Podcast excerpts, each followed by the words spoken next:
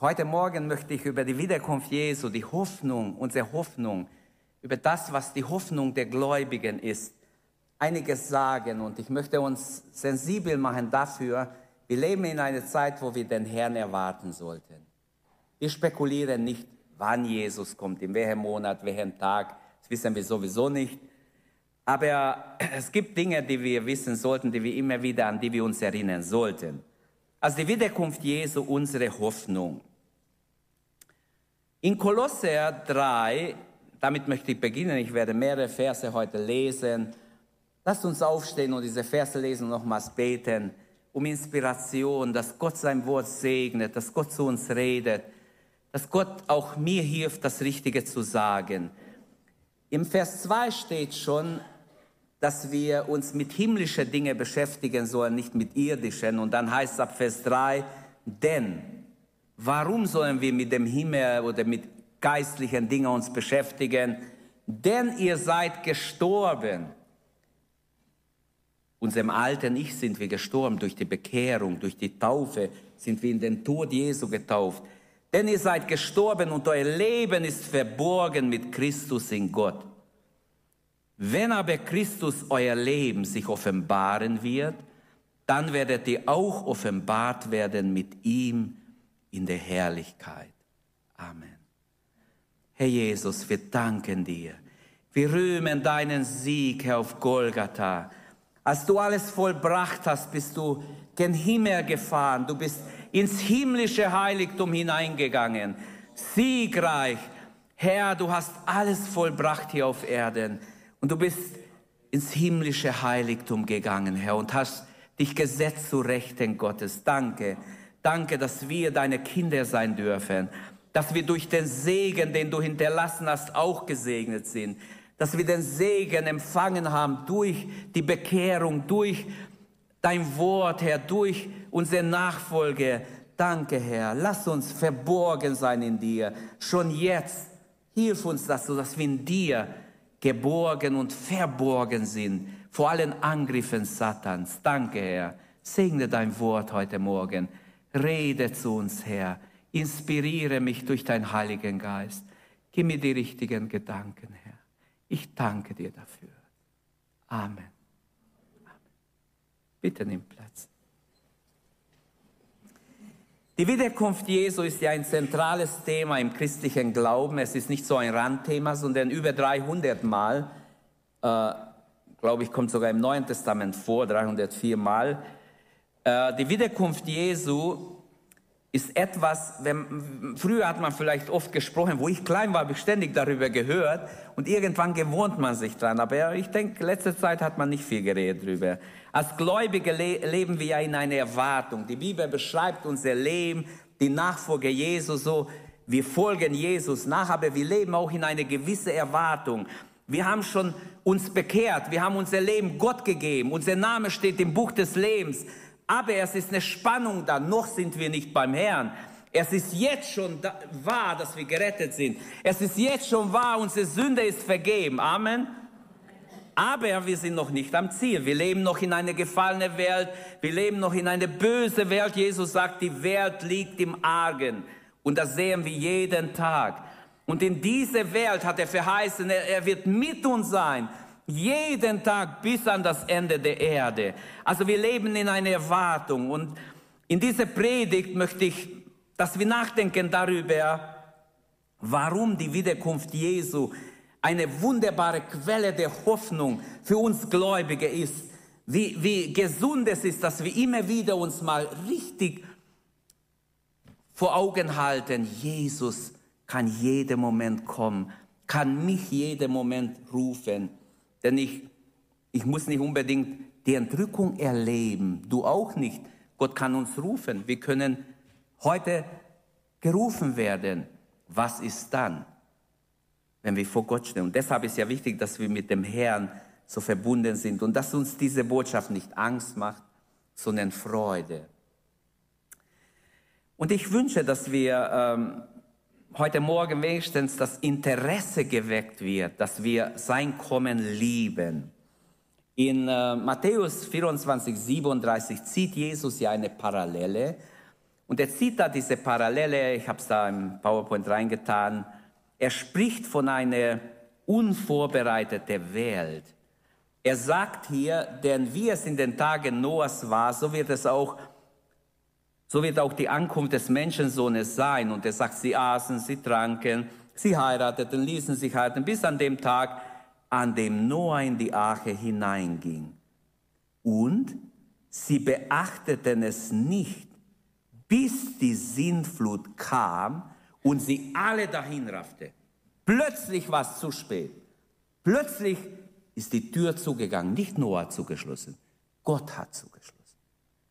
Und diese Parallele ist jetzt mit der Gnadenzeit. Glaubt mir das. Glaubt mir, die Parallele ist da. Die Gnadenzeit wird immer kürzer. Und Gott wird sich neu erbarmen über Israel. Es wird eine Übergangszeit sein.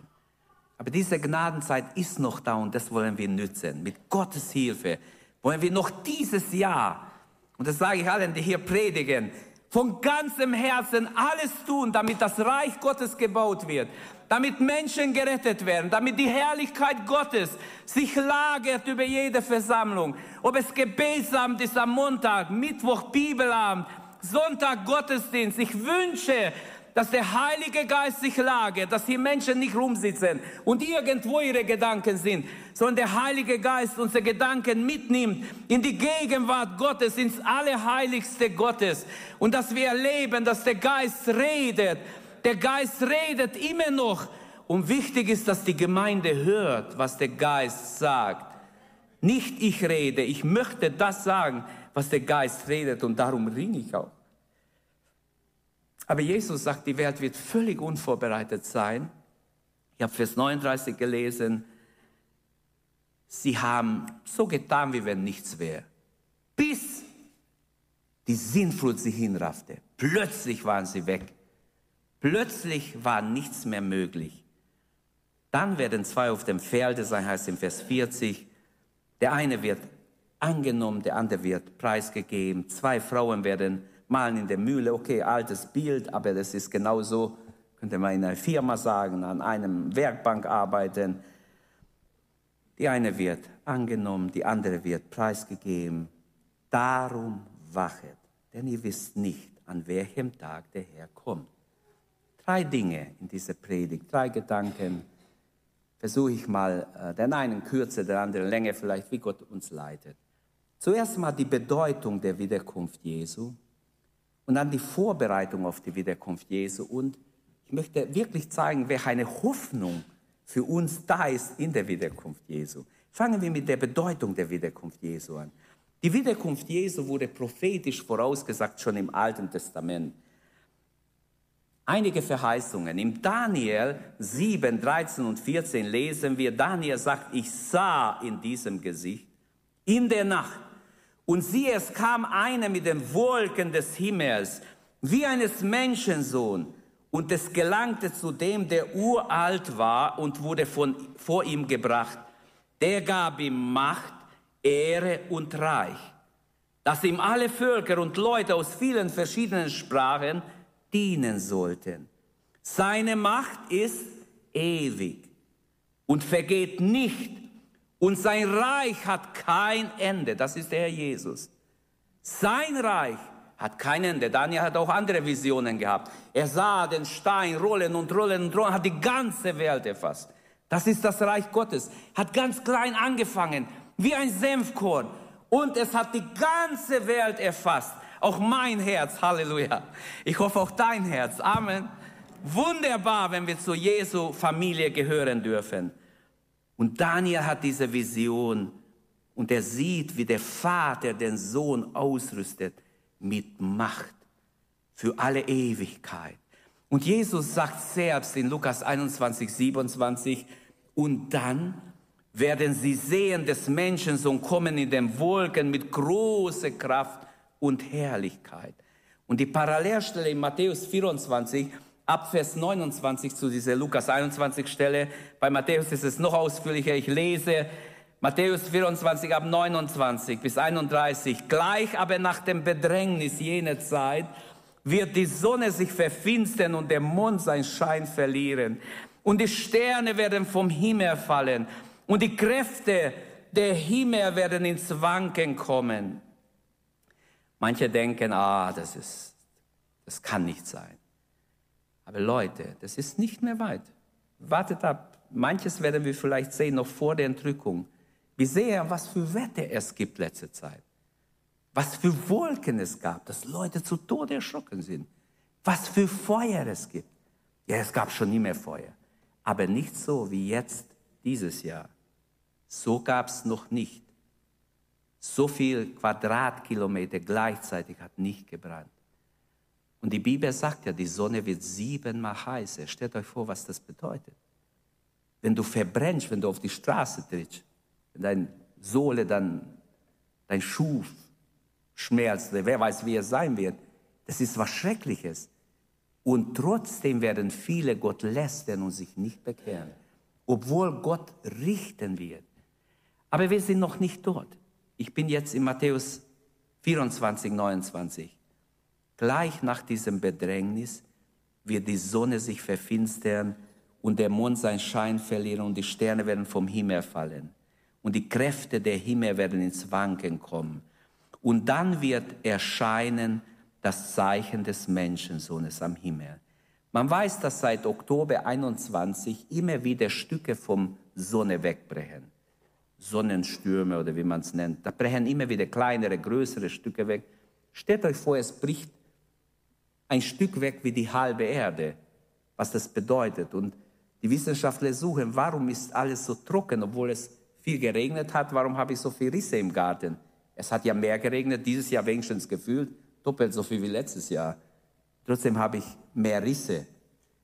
Wahrscheinlich sind die Winde anders, die ganze Zirkulation ist anders. Also man versucht alles, ich bin kein Experte, aber ich habe manches so gehört, dass die Forscher selber noch forschen, an was es liegt. Die ganzen Strömungen haben sich geändert. Also ich möchte niemand Angst machen. Wenn jemand glücklich sein kann, sind es wir, weil wir wiedergeboren sind, die Gotteskinder. Aber wir müssen einfach die Zeichen der Zeit erkennen, sagt Jesus. Und dann heißt es hier weiter, und dann wird erscheinen das Zeichen des Menschensohnes am Himmel, und dann werden wehklagen alle Geschlechter auf Erden und werden sehen den Menschensohn kommen auf den Wolken des Himmels mit großer Kraft und Herrlichkeit. Und er wird seine Engel senden mit hellen Posaunen und sie werden seine Auserwählten sammeln von den vier Winden, von einem Ende des Erde bis zum anderen. Wir glauben ja als Freikirche, als Pfingstgemeinde, glauben wir ja, dass die Entrückung Jesus in zwei Phasen, so habe ich es gelernt, 84, 83 schon, als ich studiert habe, auf der Bibelschule damals, es wird in zwei Phasen stattfinden. Zuerst wird die Entrückung stattfinden. Die Gläubigen werden entrückt, die Toten im Herrn werden gleichzeitig auferstehen. In der Luft begegnen wir dem Herrn und ab in den Himmel. In einer Sekunde. In einem Augenzwinker steht wörtlich in der Bibel. Und dann kommt die sieben Jahre, äh, ähm, die sieben Jahre, die Trübsalzeit auf der Erde. Im Himmel findet sieben Jahre die Hochzeitsmaß statt. Und dann kommen wir zurück mit dem Herrn wie es auch Judas schreibt, er wird kommen mit allen seinen Heiligen auf den Wolken und so weiter. Das ist eine sehr schöne Erklärung, eine sehr schöne äh, Auslegung. Ich hoffe immer noch, dass es so wird. Aber es gibt viele andere Stellen, wie auch diese, die sagen, dass des Menschensohn kommen wird und es wird in eine große Trübsal oder auch Offenbarung 7. Woher kommt diese große Schar? Unzählbare Schar. Eine unzählbare Schar, denke ich, ist deshalb, weil alle Gläubige alle Zeiten dabei sein werden, die jetzt leben und entrückt werden und auch die, die gelebt haben die ganze Zeit, die auferstehen und vor Gottes Thron stehen. Eine unzählbare Schar. Wie wunderbar. Sie kommen aus der großen Trübsal, haben ihre Kleider gewaschen im Blut des Lammes und so weiter. Zurück zu dieser Stelle. Jesus will uns zeigen, und ich, meine Betonung liegt, Jesu Wiederkunft ist prophetisch im Alten, aber auch im Neuen. Es gibt auch andere Stellen im Alten, wie zum Beispiel Saharia 14,4 wird auf dem Ölberg stehen. Der Ölberg wird sich in zwei spalten und so weiter. Aber wir sind hier bei dieser Stelle. Lasst uns sehen, prophetisch von Jesus vorausgesagt. In vielen anderen Stellen, das sind nur jetzt ein paar kleine Stellen. Auch die Apostel, sowohl Paulus wie auch Petrus wie Johannes, Alle haben über das Kommen Jesu, über seine Wiederkunft gesprochen und alle haben es so gesehen, es ist die Hoffnung der Gotteskinder. Die Apostel erinnern ihre Leser in ihren Briefen, zum Beispiel 2. Petrus 1,19, umso fester halten wir fest am prophetischen Wort und ihr, tut gut daran, es zu beachten, denn es ist ein Licht an einem finsteren Ort, der an einem finsteren Ort scheint, bis der Tag anbricht und der Morgenstern aufgeht in eure Herzen. Das heißt, das prophetische Wort brauchen wir gerade jetzt in der Endzeit, um ein gewisses Licht zu haben. Was geschieht jetzt? Was könnte jetzt als nächstes kommen? Hier bin ich Herr, hilf mir. Und wenn ich Gottes Wort lese, plötzlich kann Gott dir ein Wort geben und du bekommst Licht, Ermutigung. Du bekommst Beistand. Oder in 1. Johannes 3, Vers 2, ihr Lieben, wir sind schon Gottes Kinder. Was wir einmal sein werden, ist noch nicht sichtbar. Aber wir wissen, wenn es offenbar wird, werden wir Gott ähnlich sein. Denn wir werden ihn sehen, wie er ist. Wer diese Hoffnung in sich hat, heißt im Vers 3, der reinigt sich selbst. Wörtlich übersetzt, der heiligt sich. Hagios steht im Griechisch. Der heiligt sich selbst, so wie auch er heilig ist. Preis dem Herrn. Jesus ist heilig. Ihm sollen wir ähnlich sein. Gib dich Gott hin. Wir können uns auf die Erfüllung dieser Verheißung verlassen. Dass Jesus kommt, steht fest. Es ist eine göttliche Verheißung, die 100% geschieht, wie es steht. Und die aktuelle Weltlage bestätigt eigentlich Jesu Worte, Matthäus 24, Markus 13, Lukas 21 und die ganze Offenbarung. Wir sehen, wie alles in Erfüllung geht. Jesus sagt, ihr werdet von Kriege, Kriegsgeschrei hören, denn es muss alles geschehen. Und wahrscheinlich nimmt die Intensität bald noch viel, viel mehr zu, denn was ich merke, wenn wir so diese Endzeitrede Jesu lesen, es wird schnell geschehen. Eins kommt nach dem anderen. Es kommt aufeinander, so dass man kaum Zeit hat, überhaupt äh, mitzukommen oder es zu verstehen. Die Verheißung über die, über die Wiederkunft Christi ist ja in der ganzen Bibel. Ich habe nur ein paar Verse so erwähnt, aber wir haben viele andere. Zum Beispiel in Titus 2,13 geht es um die Gnade. Wir nehmen gerade im Bibelstunde Titusbrief durch. Aber da heißt es im 2,13, indem wir die glückliche Hoffnung erwarten und die Erscheinung der Herrlichkeit unseres großen Gottes und Retters Jesus Christus. Also auch da geht es um die Erwartung Jesu Christi. Oder Offenbarung 1,7, die Einleitung in der Offenbarung, gleich am Anfang steht, Jesus sagt selber zu Johannes, siehe, ich komme mit den Wolken. Ein jedes Auge wird mich sehen, auch die, die, die, die mich durchstochen haben. Und das heißt, auferstehen werden nicht nur die Gläubigen, auch die Ungläubigen zu ewiger Schmach und Schande, wie Daniel es vorausgesagt hat. In die Verheißungen oder in den Verheißungen oder die Verheißungen der Schrift ermutigen uns, in Zeiten der Unsicherheit fest im Glauben zu stehen, nicht zu wanken, denn Gott wird mit uns sein, egal was kommen wird. Die Welt wird hin und her wanken wie ein Besoffener. Die Berge werden ins Meer stürzen, heißt es. Und wenn alles drunter und drüber geht, es gibt Halt allein im Gott, im Gott der Bibel, im Gott Israels, im Gott, der uns geschaffen hat, in unserem Gott, den wir lieben und dessen Kommen wir erwarten. Der zweite Gedanke, die Vorbereitung auf die Wiederkunft Jesu. Gehen wir eins weiter. Da wir nicht den Zeitpunkt wissen, da wir nicht wissen, wann Jesus kommt, sagt Jesus, wir sollen wachen, wir sollen bereit sein. Jesus vergleicht sein Kommen mit einer Hochzeit, mit der Vereinigung von Braut und Bräutigam. Und wenn wir von Hochzeit, wir wissen Matthäus 25, die zehn Jungfrauen, dieses Gleichnis kennen wir alle. Aber die Hochzeitsvorbereitung ist etwas Spannendes. Wenn zwei junge Leute wissen, da ist unser Datum, an dem Datum heiraten wir, wir bereiten jetzt alles vor und manche von euch haben es nicht lange her gemacht. Die Bibel spricht von Hochzeitsfreude, von Hochzeitsfreude. Johannes in Johannes Evangelium Kapitel 3, Johannes der Täufer spricht vom Bräutigam und von der Braut. Die Gemeinde ist die Braut. Wir sind die Brautseelen. Und Jesus ist unser Bräutigam. Als Bild wird es hier gebraucht. Das Reich des Himmels gleicht zehn Jungfrauen, Matthäus 24, 1, die ihre Lampe nahmen und dem Bräutigam entgegengingen. Die Betonung Jesu liegt in diesem Gleichnis von den zehn Jungfrauen auf die Wachsamkeit. Die Gemeinde Jesu als Braut soll dem Bräutigam entgegengehen, soll seine Lampe haben, Öl haben, steht in diesem Gleichnis.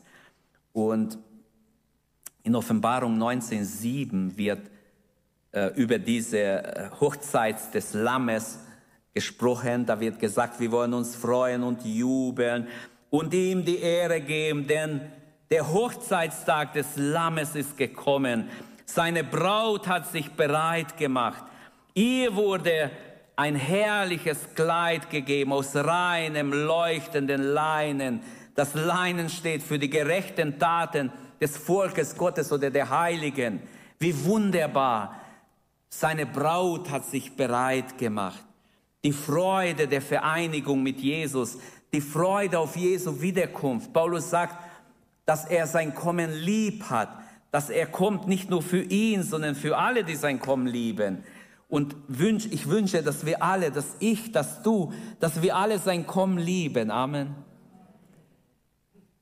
Die Freude der Vereinigung mit Jesus, die Braut, wie sich die Braut freut auf diesen Moment und der Bräutigam.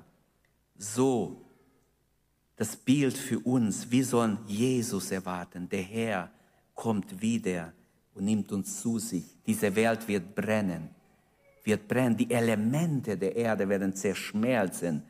Was das alles bedeutet, also auf jeden Fall, diese Erde wird es nicht geben. Denn Petrus sagt, wir erwarten einen neuen Himmel und eine neue Erde nach seiner Verheißung.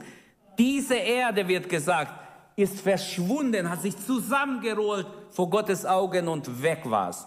Diese Erde voller Sünde, voller was auch immer, Gott hat es geschaffen. Trotzdem, durch den Sündenfall ist auch in Mitleidenschaft gezogen. Wir werden eine neue Himmel und eine neue Erde bekommen. Und unsere Vorbereitung auf die Wiederkunft Jesu spiegelt unsere Hingabe an Christus. Und ja, es wird etwas Schönes sein, es gibt eine Belohnung für alle, die für Jesus gelebt haben. Und die Hochzeitsvorbereitung, wenn ich noch zu diesem Bild was sagen darf, geschieht durch, geistliches, durch geistliche Wachsamkeit. Denn wie kann ich auf die Hochzeit des Lammes mich bereiten, wenn nicht durch Wachsamkeit? Geistliche Wachsamkeit ist nur möglich durch deine Beziehung zu Gott, wenn wir eine persönliche Beziehung mit dem Herrn pflegen. Ich kann nicht sagen, ich bin geistlich wach, wenn ich meine Beziehung vernachlässige. Matthäus 24, 42 sagt, so wacht nun, Jesus sagt es, denn ihr wisst nicht, an welchem Tag euer Herr kommt. Und die große Frage ist, wie wird uns sein Kommen treffen oder finden? Ich möchte nicht Angst machen. Ich möchte helfen, dass wir alle bereit sind. Für mich wäre es eine große Ehre, wenn niemand zurückbleibt von uns. Wirklich. Als Pastor wünsche ich das sehr. Das habe ich schon ein paar Mal mit Gott auch gebetet. Herr, hilf, dass wir so viel wie möglich mitnehmen. Denn wenn es heißt, fünf waren klug, fünf waren töricht, und manche hören wir predigen, die sagen, ja, ein Teil der Gemeinde ist nur Mitläufer, sie sind nicht dabei, leben nicht mit Gott, da kriegst Angst. Irgendwie ein Schrecken. So soll es nicht sein im Namen Jesu. Bei uns soll es nicht so sein, Herr, erwecke, wer schläft, wach uns auf, wenn wir schlafen. Wir wollen voll Heiligen Geistes sein. Wir wollen den Bräutigam erwarten. Amen. Wir wollen Jesus erwarten, Tag und Nacht bereit sein. Wenn der Herr kommt, ihm entgegengehen. Wie findet uns sein Kommen? Wie wird sein Kommen dich finden? In Lukas 12, 35 und weitere haben wir eine ganz interessante Stelle zu dieser Frage. Lasst euer Lenden umgürtet sein, sagt der Herr, und euer Lichter brennen. Also, ich habe ein Gürtel, ich muss es nicht zeigen, aber ich habe immer ein Gürtel. Ich mag nicht ohne Gürtel gehen. Eine Jogginghose stört mich, wenn ich kein Gürtel habe. Ich weiß nicht warum. Mich so angewohnt von jung auf. Ein Gürtel war immer ein Zeichen der Sicherheit. Man konnte heben. Ohne Gürtel sollte man nicht schwer heben, denn es passieren Dinge, die nicht angenehm sind die auch bleiben sind oft. Deshalb, wer schwer gehoben hat, hat oft ein dicke Gürtel gehabt. Jesus sagt, euer Lenden umgürtet sein, euer Lichter brennen. Und ihr sollt leucht, Leuten gleich sein, die auf ihren Herrn warten. Wenn er aufbrechen wird von der Hochzeit, damit sie ihm sofort öffnen können, wenn er kommt und klopft. Glücklich zu preisen sind die Knechte, die der Herr bei sein Kommen wachend findet. Amen, ich sage euch, er wird sich gürten und seinen Platz nehmen lassen und zu ihnen treten und ihnen dienen. Halleluja, wie schön. Der Herr selber wird wie ein Kerl bedienen. Die Knechte und Mägde werden bedient vom Herrn selbst. Sei es, dass er in der zweiten, sei es, dass er in der dritten Nachtwache kommt und sie so findet, glücklich zu preisen sind die, die bei der Arbeit sein werden, sagt der Herr. Und es hört hier nicht auf, sondern das aber wisst, wenn der Hausherr wüsste, in welcher Stunde der Dieb käme, hey, ich würde auf ihn warten. Ich würde meine Kamera anmachen, ihm filmen und gleich die Polizei rufen. Würdet ihr wahrscheinlich auch meinen, wir wüsstet, der kommt um 2.30 Uhr nachts. Bei uns hat man eingebrochen, während ich hier im Gottesdienst war. Jemand, der wusste, ich bin hier, ich gehe nicht weg, ich bin am Predigen wahrscheinlich. Und während wir hier waren, haben sie eingebrochen. Ist schon unverschämt. Wahrscheinlich jemand, der, dem wir geholfen haben, der alles gekannt hat. Aber egal, der Herr weiß es. Wir haben ihm vergeben. Aber es geht hier um was anderes. Es geht hier um unser seelische Heil, um unser geistliche Zustand, geistliche Heil. Und Jesus sagt, und auch ihr seid bereit, denn des Menschensohn kommt, ähnlich wie der Dieb, zu einer Stunde, wo du es gar nicht denkst. Deshalb allzeit bereit. Die Ranger, allzeit bereit ist ganz wichtig, dass wir immer den Herrn erwarten.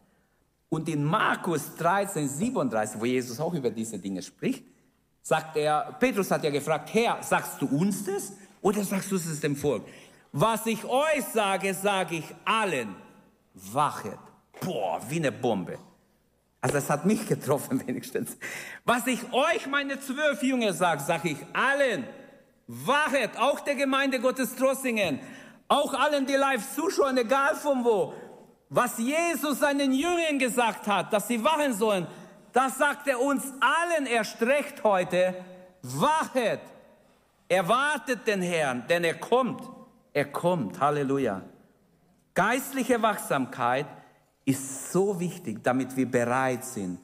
Und wie schön, wenn wir uns freuen können auf Jesu Wiederkunft. Ich sage euch eins, es gibt keine Hoffnung, keine andere Hoffnung. Das ist die einzige Hoffnung, die wir haben können, dass Jesus wiederkommt. Offenbarung 22, 4 und sie werden sein Angesicht sehen, heißt es. Der Herr wird kommen, wir werden sein Angesicht sehen. Und deshalb sagt Jesus in dieser Lukas-Stelle, glücklich zu preisen sind diejenigen Knechten, die der Herr bei sein Kommen wachend findet, geistlich wach. Das Wachen hier bedeutet innere Bereitschaft auf Jesu Kommen. Denn niemand kann ganze Nacht wach bleiben, brauchen wir auch nicht. Es, ist, es geht nicht um körperliche Wachsamkeit. Gott hat uns so geschaffen, wir müssen schlafen. Aber dem Wachenknechten sagt der Herr, Amen, ich sage euch, er wird sich gürten, der Herr selber wird sich gürten und sie Platz nehmen lassen und er wird zu ihnen treten und ihnen dienen. Johann Albrecht Bengel, der große Theologe in Baden-Württemberg im 1740er Jahre, er schreibt zu dieser Stelle die allergrößte Verheißung, die wir im Neuen Testament haben. Der Herr selber gürtet sich und dient uns. Er hat so gesehen. Es gibt, für mich gibt es da noch ein größeres, aber ist egal, ich will mit ihm nicht diskutieren. Die Knechte sitzen, der Herr bedient. Habt ihr so ein Bild schon vor euch gehabt? Die Knechte und Mägde sitzen, der Herr alle Herren bedient, Halleluja, weil er Belohnung versprochen hat für alle, die treu ihm nachfolgen. Und die Bibel spricht sogar von der Dringlichkeit der Vorbereitung.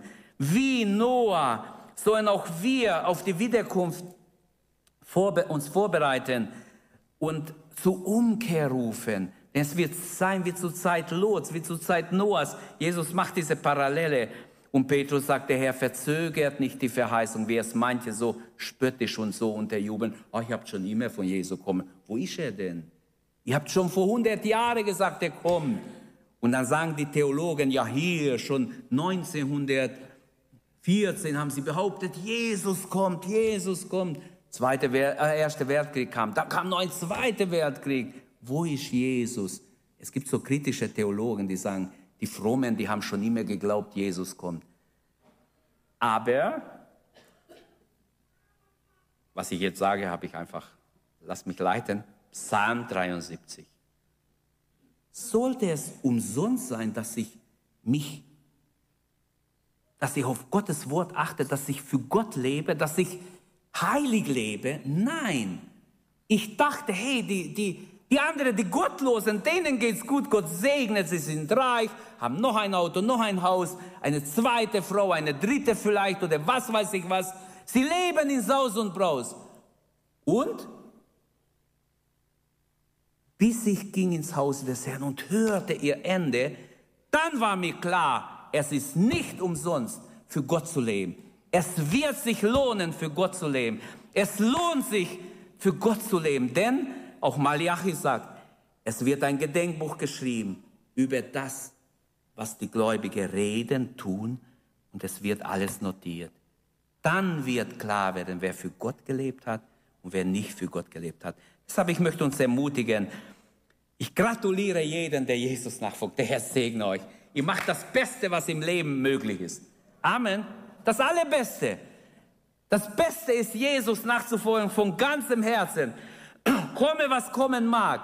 In Offenbarung 14 steht, sie folgen dem Lamme nach wo es entlang geht. Wie Gott führt, egal wie er führt, immer dem Lamme nach. Amen, ein schönes Bild, ein wunderbares Bild. Unser dritter Gedanke. Es geht immer noch um die Hoffnung der Gläubigen, aber er möchte zeigen, dass diese Hoffnung wirklich nötig ist jetzt und dass wir es neu beleben sollten. In Hebräer 6, Vers 19 und 20 Ah, da lesen wir die Hoffnung, welche wir haben als einen sicheren und festen Anker unserer Seele. Unsere Seele hat ein Anker wie ein Schiff, der auch hineingeht in das Inwendige des Vorhangs, dahin der Vorläufer für uns eingegangen ist, Jesus, der den Himmel durchschritten hat. Er ist hindurchgegangen ins himmlische Heiligtum Nachdem alles hier beendet hat, ging er hinein ins himmlische Heiligtum. Halleluja. Ein schönes Bild, da gibt es vieles zu sagen. Aber was ich hier sagen will, jedes Schiff, das nicht verankert ist, wenn die Stürme kommen, es kann dunkel sein, über Nacht ein Sturm kommen und die, die gehen immer weiter raus ins Meer. Wenn sie nicht verankert sind, ein Schiff, das fest verankert ist, der bleibt am Ufer. Aber ein Schiff, das nicht verankert ist, der treibt einfach ab und irgendwann zerschellt es. Es geht gegen ein Vers oder irgendwas, wo es kaputt geht oder es geht unter. Hier steht der feste und sichere Anker der Hoffnung. Hier ist die Hoffnung der Gläubigen. Jesus kommt. Jesus wird kommen. Auch wenn niemand mehr auf ihn warten wird, trotzdem wird er kommen. In Lukas 18 haben wir so ein Gleichnis. Da ist eine Witwe, die bittet den ungerechten Richter, du musst mir Gerechtigkeit schaffen. Ich wurde betrogen. Mein Erbe oder was es auch war, wurde weggenommen. Das ist mein Familienerbe oder das ist mein was weiß ich was. Und der Richter wollte nicht. Der war wahrscheinlich bestochen von der anderen Seite. Und Jesus sagt, seht ihr den ungerechten Richter? Obwohl er ihr gar nicht helfen wollte, hat er trotzdem es gemacht, weil die Frau nicht nachgegeben hat. Und er lehrt uns, dass wir alle Zeit beten sollen. Aber er stellt eine Frage am Schluss. Was glaubt ihr, wird der Herr diese Art von Glauben, der nicht aufgibt, der dranbleibt, bis Gott eingreift, wird er diesen Glauben finden, wenn er kommt?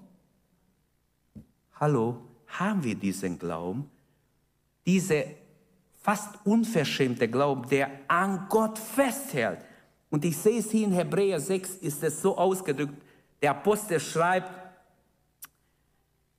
einen sicheren und festen Anker der Seele.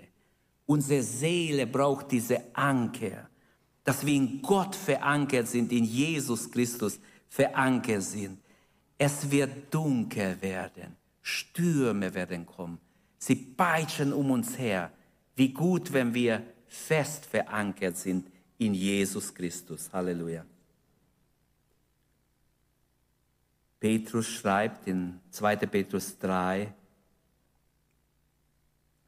wenn ihr bedenkt, dass das alles auf diese Weise vergehen wird, er spricht dort, wie die Erde vergeht, wie ein neuer Himmel, neue Erde kommt. Wenn das alles so geschehen wird, was für ein Ansporn muss das für euch sein, ein heiliges Leben zu führen, das Gott gefällt, indem ihr das Kommen des Tages Gottes erwartet und ihm entgegengeht. Die Hoffnung der Gläubigen besteht darin, erwarten wir sein Kommen.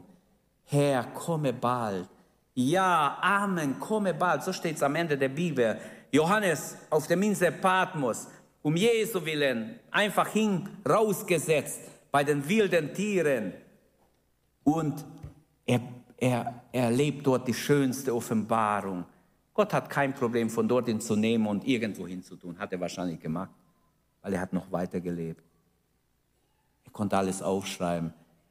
Er hat nicht nur Philippus genommen, es gab mehrere Zeugnisse, aber vieles steht nicht in der Bibel. Sagt als wenn wir alles aufgeschrieben hätten, die Bücher wären regaleweise, würden sie Häuser füllen und die Leute würden es nie lesen. Sogar die Bibel haben sie schwierig zu lesen. Viele sagen, uh, viel zu dick, ich, ich lese nicht gerne. Aber wenn sie wüssten, was da alles drin ist für ihre Seele, Speise für jeden Tag, dann würden sie es lesen. Wenn ihr bedenkt, dass das alles auf diese Weise vergehen wird, was für ein Ansporn muss es sein, heilig, Gott hingegeben zu leben für den Herrn, indem ihr das Kommen des Tages Gottes erwartet. Und jetzt steht etwas, jetzt bist du gefragt, jetzt bin ich gefragt. Nicht nur erwartet, ihm entgegengehen, sondern wir können sogar sein Kommen anspornen. Wir können etwas tun. Ich glaube, wenn alle Gläubige Zeugnis geben würden, alle Gläubige für Gott leben, alle Gläubige wirklich von Herzen brennen, wird Jesus noch schneller kommen, wenn ich schon so verstehe. Aber ich lese es fertig. Indem ihr das Kommen des Tages Gottes erwartet und ihm entgegengeht, dann werden die Himmel sich vor Glut auflösen, die Elemente vor Hitze zerschmerzen werden, wir erwarten aber seine Verheißung nach einem neuen Himmel, eine neue Erde, in denen Gerechtigkeit wohnt. Darum, meine Geliebten, weil ihr dies erwartet, so seid eifrig darum bemüht, dass ihr alles, dass ihr als unbefleckt und tadellos vor ihm erfunden werdet in Frieden. Und seht die Langmut unseres Herrn als eure Rettung an. Die Langmut Gottes ist nicht, weil Gott vergessen hat, was er gesagt hat oder weil er zu beschäftigt ist, sondern die Langmut Gottes ruft zur Umkehr, zu Buße, dass wir ganz neu uns Gott hingeben. Die Welt wird immer liebloser. Jesus hat gesagt, die Liebe wird in vielem erkalten. Und wir sehen, wie kalt diese Welt geworden ist. Gerade Corona hat auch viel beigetragen, dass diese soziale Verbindung der Leute, viele haben seit dann keinen mehr umarmt oder halten Abstand. Nee, nee, nee, Handeschütteln brauchen wir nicht mehr. Sagen viele, nee, nee, das ist vorbei, das war vor Corona. Habe ich echt so gehört von Leuten, wo man früher die, sich die Hände gegeben hat. Nee, nee. Viele Menschen brauchen das nicht, aber manche brauchen es. Viele Menschen brauchen die Nähe des anderen. Sie sind ganz anders geschaffen. Und sind wir in Gott verankert, so bleiben wir unerschüttert im Hafen des Herrn, in der Gemeinde Jesus stehen, bis Jesus uns holt. Die Wiederkunft Jesu ist untrennbar mit dem ewigen Leben verbunden. Es steht in der Bibel, die Tote werden auferstehen und Gott wird seine Verheißung erfüllen, eine neue Erde, neue Himmel. Und in Offenbarung 21.1, und ich sah einen neuen Himmel, eine neue Erde. Johannes sieht es, wie es herabkommt aus dem Himmel. Und wie wunderbar es war, beschreibt er es. Er selbst, der Herr, wird herabkommen. 1. Thessalonicher 4, Vers 16. Bei der Entrückung. Er selbst wird kommen bis in den Wolken und die Gläubigen gehen ihm entgegen. Haben wir eine Sehnsucht nach Jesu kommen? Manchmal bringt alles nichts. Und eigentlich sollten wir ab sofort mehr in diese Phase hinübergehen, wo wir beten, Herr, komme bald. Herr, komme bald. Lass mich jeden Tag auf dich warten. Ich wünsche dir und mir eine Sehnsucht nach, nach Jesu Wiederkunft. Die Wiederkunft Jesu wird uns erlösen aus allem, von diesem Leib auch. Wir werden einen neuen Leib haben. Aber aus allem Leid, Sorgen, Nöten, was du hast, wirst du erlöst werden. Gott wird abwischen alle Tränen von ihren Augen. Leid wird nicht mehr sein und so weiter. Jesu Rückkehr vollendet unseren Glauben. In 1. Äh, Korinther 15, 52, lass mich doch ein paar Verse da lesen, bevor wir ins Gebet gehen und vielleicht sage ich noch ein paar Sachen und dann wollen wir uns Zeit nehmen zum Gebet. Ich wünsche, dass jeder verankert ist in Jesus. 1. Korinther 15, 52. In einem Augenblick, in einem Wimperschlag, wörtlich übersetzt, Augenwimpern. Steht, wie schnell wir es können, manche können es vielleicht schneller, ähm, bei der letzten Posaune. Denn die Posaune wird ein Signal geben, dann werden die Verstorbenen zu unvergänglichem Leben erweckt. Und wir, die dann noch am Leben sind, bekommen den neuen Körper. Unser vergänglicher Körper, der dem Tod verfallen ist, muss in eine unvergängliche Körper verwandelt werden, über den der Tod keine Macht hat.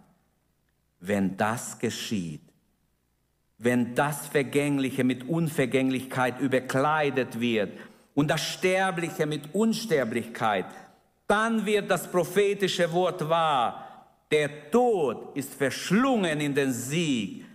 Der Sieg ist vollkommen, das Jesus verbracht hat natürlich. Dann wird es klar, Tod, wo ist dein Sieg? Hölle, wo ist deine Macht, wie Luther übersetzt? Die Macht des Todes kommt durch die Sünde. Die Sünde aber hat ihre Kraft aus dem Gesetz. Dank sei Gott, dass er uns durch Jesus Christus, unseren Herrn, den Sieg schenkt, preis dem Herrn. Und dann lese ich noch ein Vers, Vers 58, als Trost für jeden, der für Gott lebt und ihm dient.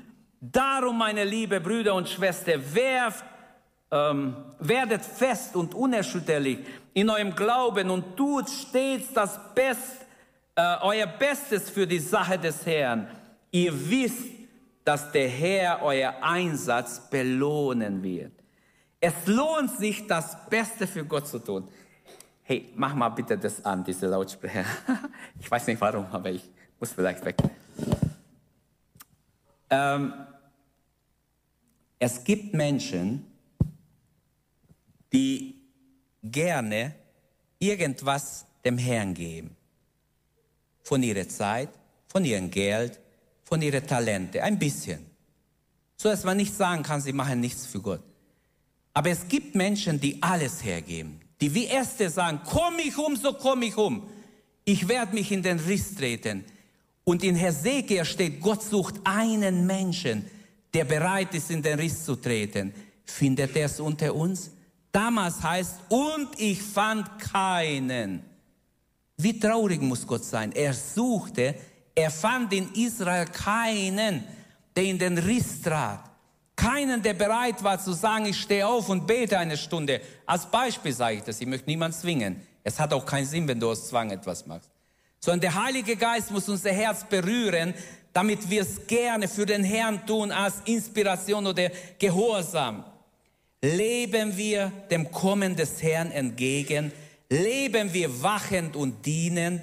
Sind wir bereit, wirklich sein Kommen zu beschleunigen? Wie findet uns die Wiederkunft Jesu? Wie findet er dich?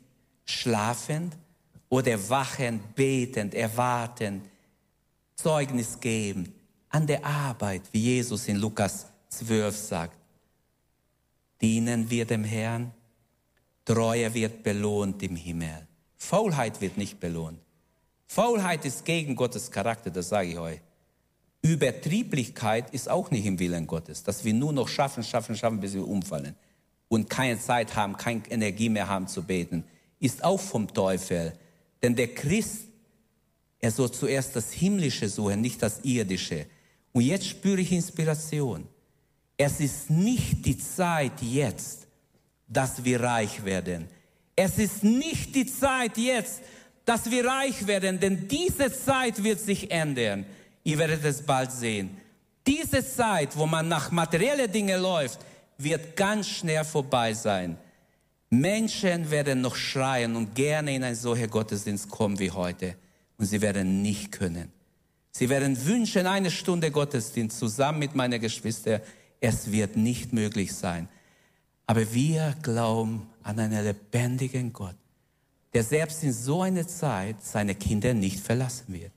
Ich weiß nicht, wann die Entrückung ist. Natürlich habe ich mich viele, viele Stunden und Tage damit befasst, aber nicht um den Tag rauszufinden, den will ich gar nicht, weil der Herr gesagt hat, nicht mal er weiß es. Es wäre sehr hochmütig, wenn ich es versuchen würde auszufinden. Ich weiß nicht, wann die Entrückung sein wird, aber ich spüre, Dinge sind in Bewegung. Die Endzeit ist schon längst eingeleitet. Und Dinge, die passieren, wir sollten aufmerken, geistlich wach werden. Untreue wird bestraft werden in der Bibel. Der Geist Gottes ruft in seinem Wort immer wieder, dass wir treu sind im Kleinen und im Großen. Was können wir tun im Angesicht der Wiederkunft Jesu. Paul sagen aus dem Neuen Testament, Jesus sagt, aufblicken, erhebt eure Häupter, wenn ihr diese Dinge seht, die euch erinnern an sein Kommen, erhebt eure Häupter. Also die richtige Blickrichtung ist nötig, dass wir uns nicht auf irdische Dinge konzentrieren. Euer Erlösung naht. Es ist ganz nah. Die Entrückung kann jeden Moment passieren. Wenn ihr diese Dinge seht, sagt Jesus, von dem er dort redet, in Lukas 21, dann erhebt eure Häupter. Was ist wirklich wichtig? Auf was kommt es an? Was nützt Menschen, wenn sie dicke Konten haben, aber kein Heil, keine Sicherheit, keine Heilsgewissheit, keine Vergebung der Sünden? Sie sind eigentlich armselige Schlucke. Was können wir machen? Was sollen wir tun? Aufblicken, habe ich gesagt. Wachet, feststehen im Glauben, zum Beispiel 1. Korinther 13, 16, 13. Stehet fest im Glauben. Matthäus 24, seid bereit. Wachet, seid bereit. Aufstehen, stehe auf, werde Licht. Jetzt ist die Zeit, Licht zu werden. Nicht, wenn Jesus gekommen ist, dann brauchst du nicht Licht sein. Jetzt ist deine Zeit und meine Zeit. Unser Herzen nicht beschweren lassen von den Alltagssorgen, sagt Jesus in diesem Zusammenhang. Lasst euer Herzen nicht beschweren durch die Sorgen des Alltags. Jeder Tag hat seine Sorgen. Unsere Sorge soll sein, bereit zu sein, Jesus zu erwarten, ihm entgegenzugehen, mit ihm uns zu beschäftigen, mit geistlichen Dingen. Dann, was noch im Neuen Testament steht, voll Geistes zu sein, sammle Öl, habe ich notiert, sammle Öl jetzt. Nicht, wenn Jesus kommt, sollen wir Öl sammeln. Dann ist es zu spät. Öl, Heiliger Geist, Glaubenskraft brauchen wir jetzt. Jetzt ist wichtig, dass wir voll Heiligen Geistes sind. Jetzt ist wichtig, dass wir Öl kaufen. Was das auch bedeutet, dass wir Gott suchen, dass wir uns Zeit nehmen für geistliche Dinge. Wenn wir für Geistestaufe beten, dass so viele Leute kommen, dass hier nicht Platz ist für alle. Manchmal kommen nur drei, vier Leute. Die andere weiß ich nicht, warum sie nicht kommen. Aber ich sage euch, Öl, Jesus hat es gesagt, sammle Öl rechtzeitig. Jetzt ist wichtig, eine neue Erfüllung im Heiligen Geist zu erleben. Die Jünger wurden am Pfingsttag erfüllt. Im zwei Kapitel später, im Kapitel 4 heißt es, und sie wurden neu erfüllt mit dem Heiligen Geist. Geistestaufe gibt es eine, aber Erfüllung gibt es viele. Und wie wunderbar, wenn Gott uns neu erfüllt im Heiligen Geist. Unsere Sehnsucht nach Christi Wiederkunft, nach Jesu Wiederkunft sollte real sein, nicht gemacht. Können wir ehrlich beten? Offenbarung 22, 20. Ja. Im Griechisch steht Amen. Komme, Herr Jesus. Komme bald. Können wir es beten? Die Zeit ist nah. Bald wird es heißen, was dort im Kapitel 22 steht. Ich lese ab Vers 11. Wer Unrecht tut, tue weiter Unrecht. Wer unrein ist, mache sich weiter unrein. Wer gerecht ist, tue weiter, was recht ist. Wer heilig ist, suche weiter nach Heiligung. Siehe, ich komme bald. Und der Lohn, den Lohn bringe ich mit mir, um an jeden zu geben, wie sein Werk es entspricht. Vers 14, selig, die ihre Gewänder waschen. Sie sollen ein Anrecht haben auf den Baum des Lebens und durch die Tore einziehen in die Herrlichkeit. Halleluja. Wie wunderbar. Ich wünsche, dass Gott uns hilft, dass wir nicht einfach vor uns hinleben, sondern die gute Gnadenzeit nützen. Lasst uns aufstehen und diese gute Gnadenzeit nützen. Lasst uns ins Gebet gehen. Gottes Wort möchte uns auch ermutigen, dass wir vertrauen. Gott wird uns nicht verlassen, egal was kommt. Gott wird seine Kinder nicht verlassen. Solange er abwesend ist, leben wir im Glauben, nicht im Schauen. Vertrauen wir, erwarten wir seinen Beistand, seine Hilfe, seine Inspiration, seine Führung. Und wenn er uns entrückt, sind wir drüben in ewiger Sicherheit beim Herrn. Halleluja. Ich lade ein, wer Gebet wünscht. Wir wollen nicht nur einfach schön so ähm, Tradition hier pflegen, sondern ich wünsche, dass wir wirklich uns beugen vor Gott, dass wir umdenken, wenn es nicht so ist, dass wir geistlich wach sind, dass wir umdenken. Ich knie mich hin, bewusst, weil ich hoffe, dann hört ihr besser auf, was ich jetzt sage.